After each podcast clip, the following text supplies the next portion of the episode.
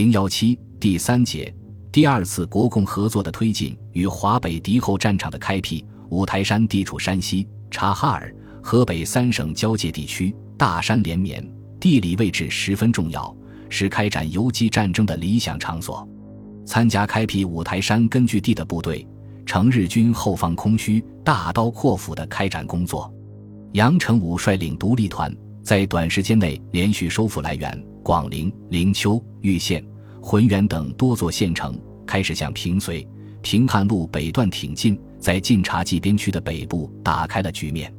赵尔乐等率领工作团及少数武装部队，开辟了以五台山为中心的地区，迅速组织起抗日武装。王平等率领工作团同骑兵营配合，在以富平为中心的地区，组织起若干支抗日义勇军和游击队，使晋察冀边区的腹地趋于稳定。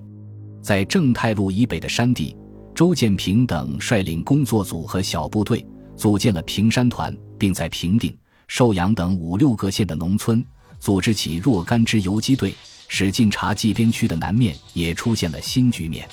根据晋察冀边区抗日武装力量迅速发展的新形势，中共中央军委决定成立晋察冀军区，于同年十一月七日任命聂荣臻任军区司令员兼政委。并统辖军区内的各种部队，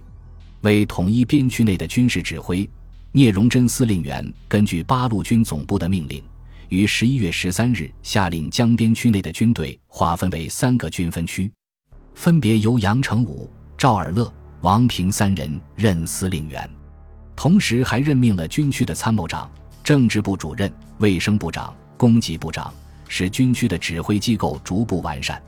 一九三八年。晋察冀军区为发展根据地和配合正面战场友军作战，先后对平汉路、平绥路、正太路等日军主要交通线进行了三次破袭。此外，军区还针对日军围攻根据地的行动，与八路军一二零师第三五九旅协力开展反围攻作战，先后在郑家庄、富平、邵家庄、黄台寺等战斗中取得重大胜利。在反围攻作战中，八路军共毙伤敌军五千三百二十一人，缴获山炮、迫击炮十门及其他武器一批。日军独立混成第四旅团清水喜代美少将也在战斗中被击毙。随着晋察冀边区社会秩序的稳定，根据地的建设也被提上议事日程。十一月中旬，军区领导机关移至河北富平县，不久即以一五师随营学校为基础。成立抗日军政干部学校，在短时期内培训了一千五百多名干部，满足了开辟根据地和扩充部队的需要。根据地的民众在八路军的影响和宣传下，踊跃报名参军，使根据地的武装力量迅速壮大。一九三八年一月，在富平隆重召开边区军政民代表大会，来自共产党、国民党各抗日军队。抗日阶层的各民族代表齐集一堂，共商抗日大计。会议通过了统一边区军事、行政、财政、经济、文化、教育、民运工作等各项决议，用民主选举的方式产生了边区临时行政委员会。晋察冀边区政府的成立，使人民群众有了依靠，也使华北敌后的抗战有了一个坚强的依靠。在晋察冀边区政府成立之际。平汉路以东的冀中平原上，抗日游击战争也已经迅速发展起来。七七事变后，中共派遣干部到冀中组织抗日武装，在高阳、安新、任丘、礼县一带培养了一批武装斗争骨干。一九三七年十月，吕正操率领东北军第五十三军部分官兵回师北上，在晋县改称人民自卫军，誓死抗日。并与八路军取得联系，接受八路军领导。一九三八年二月，经过整训的人民自卫军开赴大清河以北，在北平、天津、保定三角地带打游击，并胜利粉碎了日军的春季扫荡，巩固并扩展了冀中根据地。整个冀中平原的广大农村几乎都为抗日武装所控制。同年四月，根据地召开第一次党代会，成立冀中区党委。区内部队统一整编为八路军第三纵队，同时还成立冀中军区。不久，又成立了政权机构冀中行政主任公署。随着抗日武装力量的迅速发展，至同年八月，冀中军区又先后设立五个军分区。冀中区作为晋察冀根据地的一个重要组成部分，为在华北平原地区开展游击战争、建立抗日根据地提供了宝贵的经验。八路军另一支主力一二零师，在师长贺龙率领下挺进晋西北。于一九三七年十月，在保卫太原的战斗中，配合友军给来犯日军以有力打击，并伏击其运输队，给敌人的后方运输造成很大困难。与此同时，又根据中共中央军委的指示，着手创建抗日根据地的工作。师政治委员关向应率领教导团及师直属机关等共七百余人组成工作团，吩咐朔县、岚县等十余县开展群众工作。经一个多月的努力，建立起一支万余人的抗日武装。太原失守后，工作团主力进入汾阳、离石地区和晋中平原，在晋北全境展开斗争。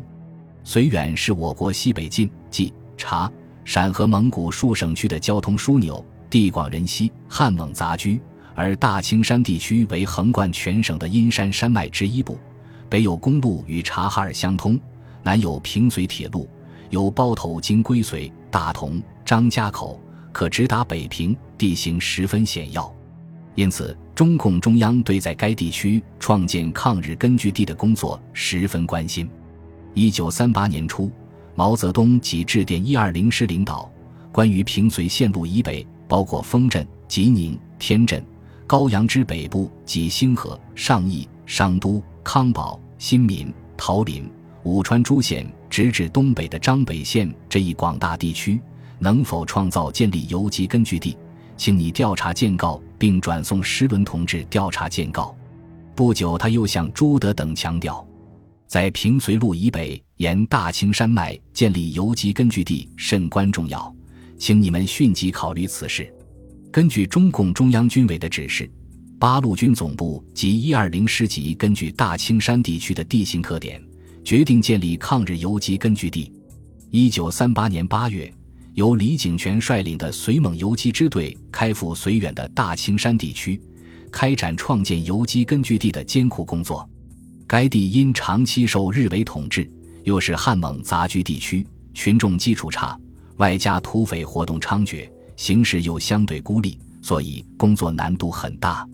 绥蒙支队首先以果断的军事行动打击敌人。争取群众，他们在一夜之间攻克被日伪占领一年多的桃林城，不久又收复乌兰花。这些胜利使日伪及土匪闻风丧胆，同时亦取得了群众的信任，为下阶段工作奠定了基础。以后又经过不断努力，逐步创立了绥南、绥中和绥西抗日游击根据地，与晋西北抗日根据地合称晋绥抗日根据地。八路军一二九师在刘伯承师长率领下，于同年九月在陕西三原县实施后，东渡黄河，向晋东南平定地区挺进。此时日军正向忻口进攻，该师奉令开赴太原，配合友军作战。为阻止日军对新口的进攻，全师各部挺进敌人侧后方，展开游击战。该师七六九团到达代县一带，寻找歼敌机会。经过侦查，得知离代县城南二十余里的阳明堡镇附近，却有日军的一个飞机场，驻有二十余架飞机。这些飞机每天轮番轰炸新口、太原中国军队的阵地，给中国守军造成很大威胁。另外，这个机场又是日军重要的空中运输线。尽管机场附近有日军大部队驻守，七六九团经过精心部署。于十月十九日夜袭阳明堡机场，机场上二十四架飞机全部被摧毁，同时毙伤日军一百余人，打乱了日军进攻太原的部署。此时，攻占石家庄的日军主力又向西进犯娘子关。为打击日军的气焰，八路军总部率领一五师主力驰援正太路，一二九师也向娘子关东南挺进。十月下旬，先后在长生口、东石门。西根村等地给日军以沉重打击。娘子关失守后，日军继续沿正太路及其南侧向榆次进犯。十一月上旬，一二九师及一一五师主力又多次伏击敌人，给日军以有力打击。在主力参加保卫太原战役的同时，一二九师教导团之一部在太谷、榆次、西阳等县开展群众工作。十一月中旬，一二九师在和顺县召开干部会议，传达中共中央和八路军总部关于创建以太行、太岳山脉为依托的晋冀豫抗日根据地的指示。毛泽东在指示中强调，山西各军大溃，正规战争结束。剩下的只是红军为主的游击战争了。红军任务在于发挥进一步的独立自主原则，坚持华北游击战争，同日寇力争山西全省的大多数乡村，使之化为游击根据地。从此，一二九师即以晋东南为中心，把游击战争逐步扩展到冀鲁豫大平原，以吕梁山脉为依托的晋西南地区。是陕甘宁边区的东北屏障和连接晋冀豫根据地的纽带，战略地位重要。早在八路军刚开赴抗日前线之际，毛泽东即指出，游击战主要应处于敌之侧翼及后方，在山西应分为晋西北、晋东南、晋东北、晋西南四区，向着进入中心城市及要道之敌人，取四面包围袭击之姿势，不宜集中于五台山脉一区。集中一区是难以立足的。太行、太岳山脉之近东南与吕梁山山脉之近西南，虽目前距敌尚远，然亦不可不于此时做适当之部署，如若干必要资财之准备迁移等。太原失陷后，中共中央军委在调整八路军部署的时候，强调临时应急移至吕梁山脉，于是八路军总部即令一一五师主力由正太路南进。适时转入吕梁山脉，创建晋南抗日根据地。一九三八年二月中旬，日军攻占孝义等地，中国军队一再后退，吕梁山部分地区成为敌后。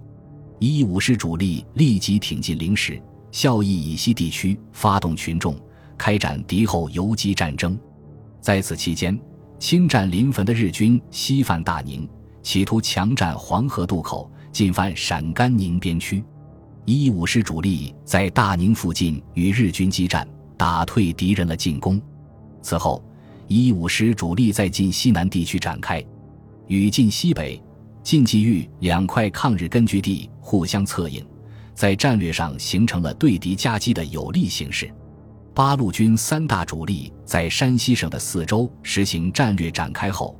控制了山西大部战略要地。使进入山西之日军陷入八路军的包围之中，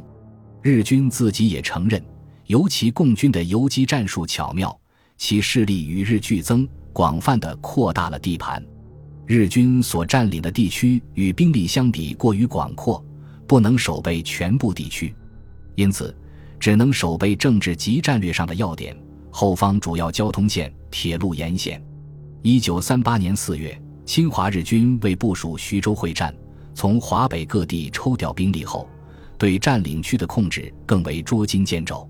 侵占山西南部的第二十师团日子尤为难过，辖区内的同蒲县频遭破坏，各守备队不断受到中国军队的攻击，只得撤出蒲州、运城、平陆的守备。由此可见，八路军的敌后游击战已经给侵华日军构成巨大威胁。迫使他们转入被动防御的态势。根据中共中央关于在华北各地开展敌后游击战的指示，八路军各部在山西境内创建抗日根据地的同时，向华北更广阔的敌占区挺进。他们北上绥察，南下豫北，东进山东，在整个华北敌后寻找战机，适时创建抗日根据地。各抗日根据地还建立民主政权，组织救亡团体。动员人民参军参战，使华北的八路军迅速壮大起来。